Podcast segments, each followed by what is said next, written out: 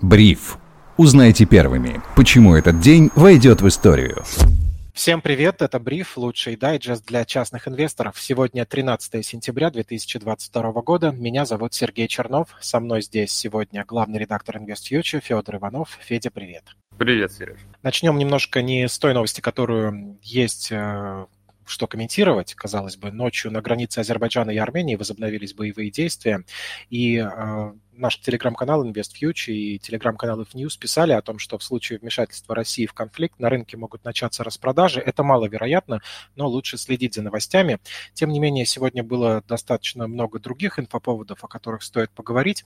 Федь, я предлагаю начать с данных по инфляции в США, которые оказались выше прогнозов 8,3%.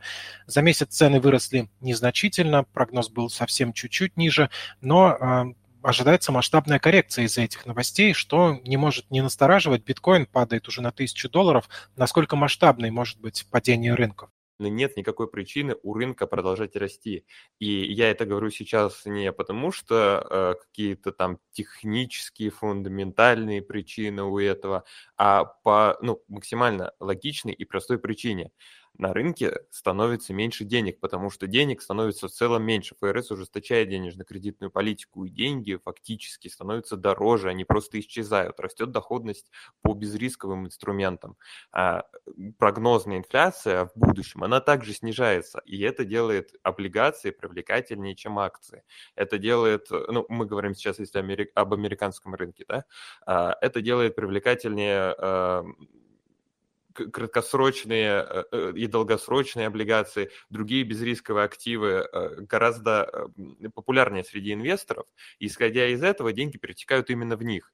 А когда сокращается денежная масса на рынке, деньги перетекают из рынка акций и все, поэтому, собственно говоря, рынок акций падает. Я даже не знаю, э, чего тут э, еще можно прокомментировать.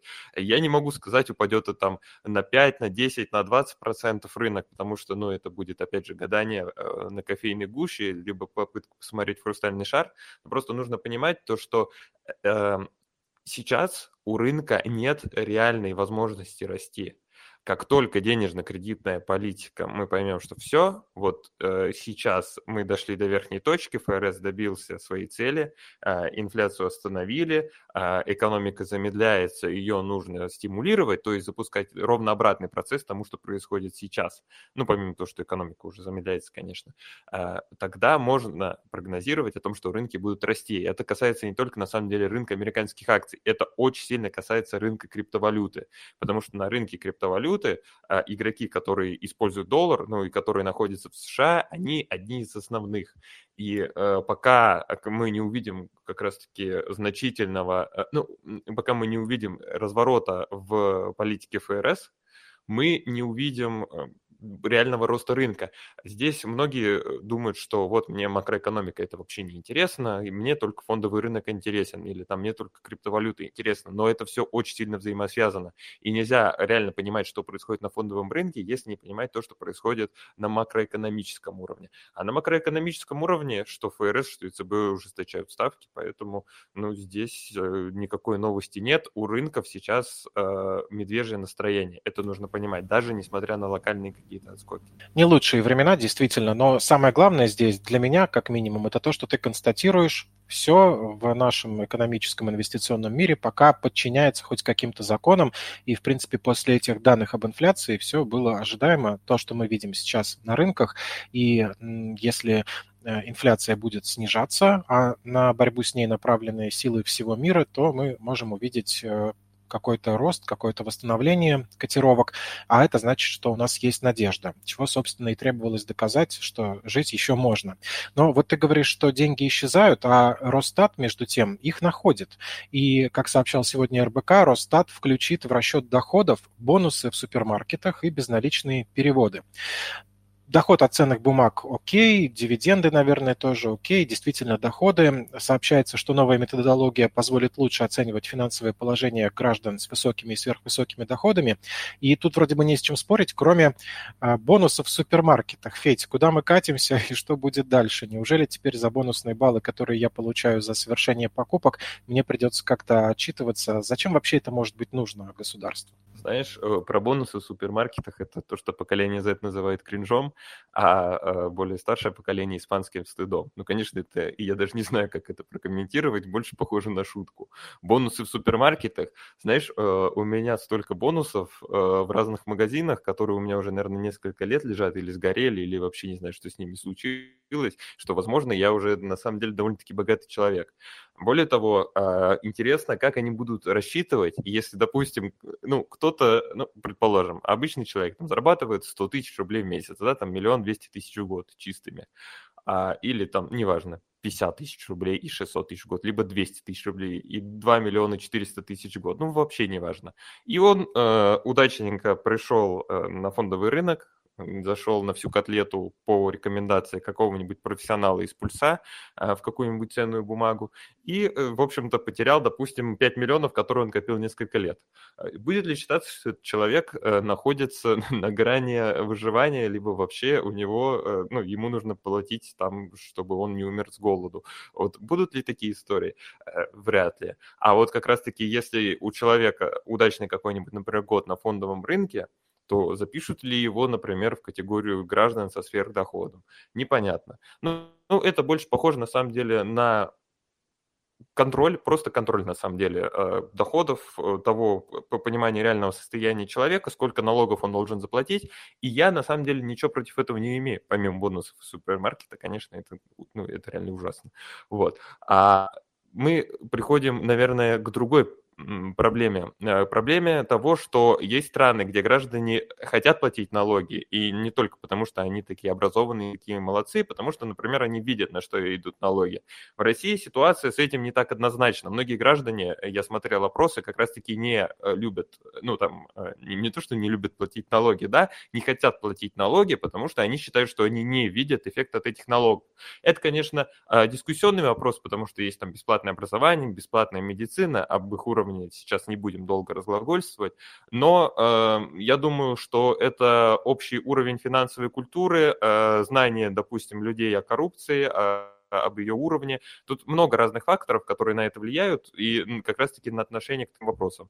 Но неудивительно, что у большинства людей новость, конечно, негативную реакцию вызвала прям тут все закономерно. И знаешь еще, какие интересные вопросы можно задать? Э, например, почему стали все чаще появляться такие новости? Я не помню точно когда, но уже сообщалось о том, чтобы кэшбэк также приравнять к доходам и по возможности взимать с него налог. Чем чаще слышу такие разговоры, тем страшнее становится. Но, опять же, с другой стороны, как э, многолетний специалист в ведении личного бюджета, учета расходов и доходов, могу сказать, что изучал практики разных блогеров по всему миру и знаю, что бонусы – это такая история, когда стоит их учитывать при ведении этого самого личного бюджета, например. То есть, если ты используешь бонусы для какой-то покупки, уменьшаешь ее стоимость, то ты должен это как-то учитывать, чтобы не вышло так, что на самом деле ты потратил больше благодаря этим бонусам в конкретный месяц, но учел э, в качестве реальной траты денег гораздо меньшую сумму. И с точки зрения сбора правильной аналитики о своих тратах и доходах, это правильно считать кэшбэк и разные бонусы своими доходами. Но, конечно, возвращаясь к тому, что когда государство э, накладывает лапу на бонусы и кэшбэк, это, конечно, воспринимается действительно негативно. Ты сам э, ведешь личный бюджет, учитываешь бонусы и кэшбэк в качестве источника дохода? Нет, не учитываю. Но у меня есть кэшбэк на Тинькофф, который приходит просто как такая небольшая приятная денежка.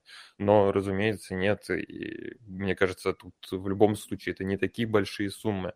Они составляют явно там меньше 3% трат за месяц. Я ну, реально не вижу никакого смысла это делать. И на полном серьезе учитывать это как какой-то... Ну, в смысле не то, что... Э, ну, просто меня, наверное, не хватает на настолько подробное ведение личного бюджета. Мне кажется, именно со стороны государства учитывать кэшбэк и бонусы, ну, это жесть какая-то. Это небольшие суммы, которые направлены исключительно на создание конкурентного преимущества. А когда, э, ну, это, это же ударит, наверное, и по желанию людей использовать все эти бонусы, ну, относительно, а это навредит компаниям. Но это, конечно, все такая э, логическая просто цепочка, она в некоторых мест, местах хромая, но ну, просто какой-то абсурд, честно говоря. Я даже не знаю, как это назвать.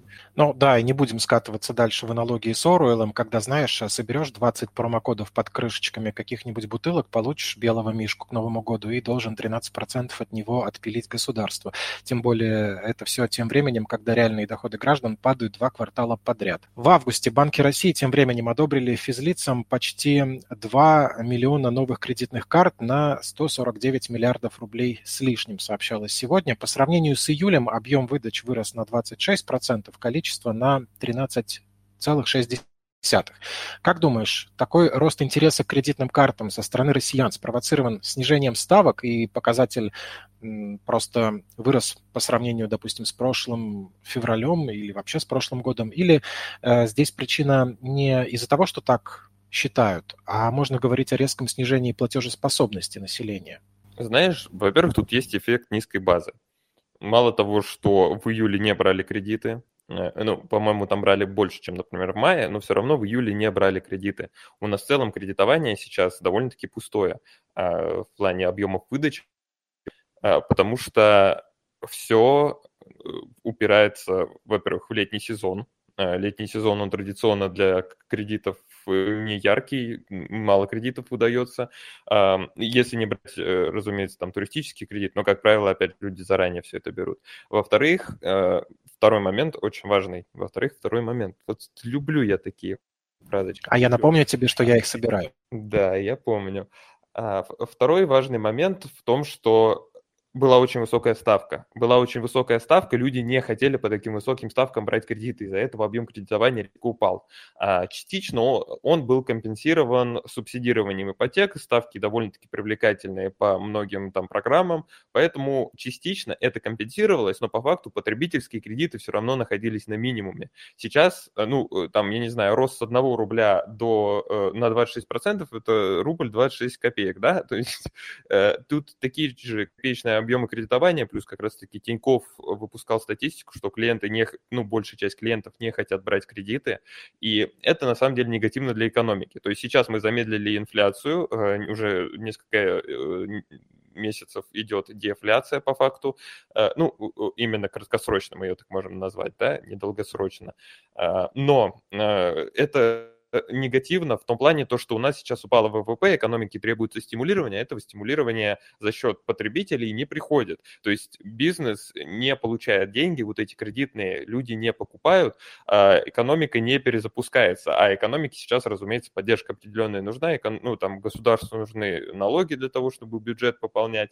Ну, видимо, они будут пополняться через бонусы в супермаркетах. И, разумеется, тут э, важная причина в очень высокой ставке, которую ЦБ изначально сделал, и люди такие сразу, о, нет, спасибо. А сейчас э, у людей все еще высокая склонность к сбережению. Объясняю, в чем логика, когда довольно высокие ставки, а высокая склонность к сбережению, потому что высокие депозиты, ну, проценты по депозитам.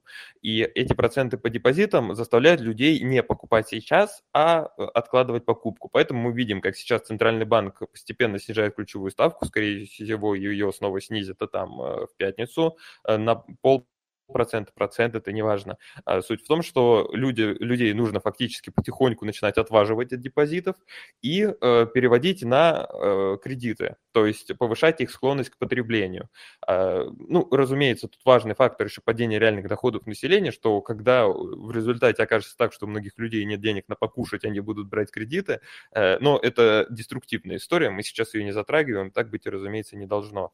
Но э, почему сейчас, сейчас происходит это все э, постепенно? Почему Центральный банк там после того, как поднял ставку на сколько там, не, не хочу соврать, э, разом на 14% или что-то такое, а почему он разом не опустил ее там до 5%?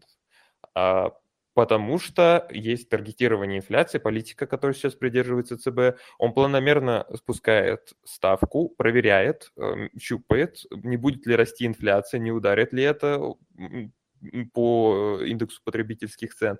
И только после того, как он это протестировал, он идет на следующую ступенечку вниз. И вот так постепенно снижает ставку. А для экономики это, конечно, немного негативно, но с другой стороны, экономика не сталкивается с высокой инфляцией. И тут нужно признать, что со сдерживанием инфляции в общих чертах э, Центральный банк хорошо справился.